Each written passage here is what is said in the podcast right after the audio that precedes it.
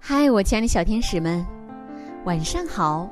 欢迎关注微信公众号“微小宝睡前童话故事”，我是为你们带来精彩故事的橘子姐姐。亲爱的小朋友们，你有没有被鱼刺卡过呢？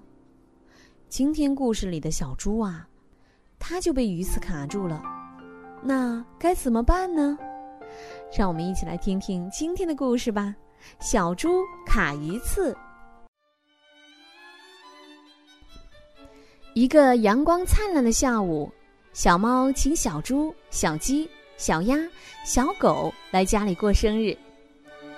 因为小猫最喜欢吃鱼，所以它就做了各式各样的鱼：鲜美的鲫鱼汤，原汁原味的清蒸桂鱼。嗯，香喷喷的红烧鲤鱼，清香爽脆的墨鱼丸，饭菜很丰盛，小伙伴们吃得热火朝天。突然，小猪大叫：“呃，救命啊！呃呃，救命啊！”原来，贪吃的小猪因为吃的太快，鱼刺卡在喉咙里了。小鸡说。我的嘴尖，我帮你啄出来吧。可是鱼刺太深了，小鸡根本看不见。小鸭拿来一碟醋，指着说：“醋可以软化鱼刺，试试吧。”小猪喝了一些，还是不行，鱼刺仍留在它的喉咙里。小狗医生找到一个镊子，想把鱼刺夹出来，但是夹的时候，小猪怕痛。还是没有成功。主人小猫想起妈妈曾经说过，如果卡了鱼刺，可以用棉花球或者牛奶吞下去，这样既安全又简单。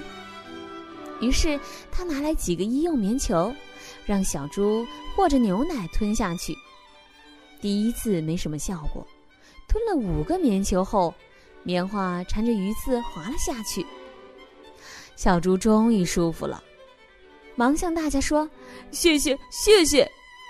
大家一起说：“不用谢，遇到困难，大家齐心协力，一定能解决，因为我们都是好朋友嘛。”小猫屋里传来了大家爽朗的笑声。亲爱的小朋友们，故事中小猫用牛奶或者棉球，然后把卡住的鱼刺。把它拔出来了，这种做法可不适用于咱们被鱼刺卡着的时候哦。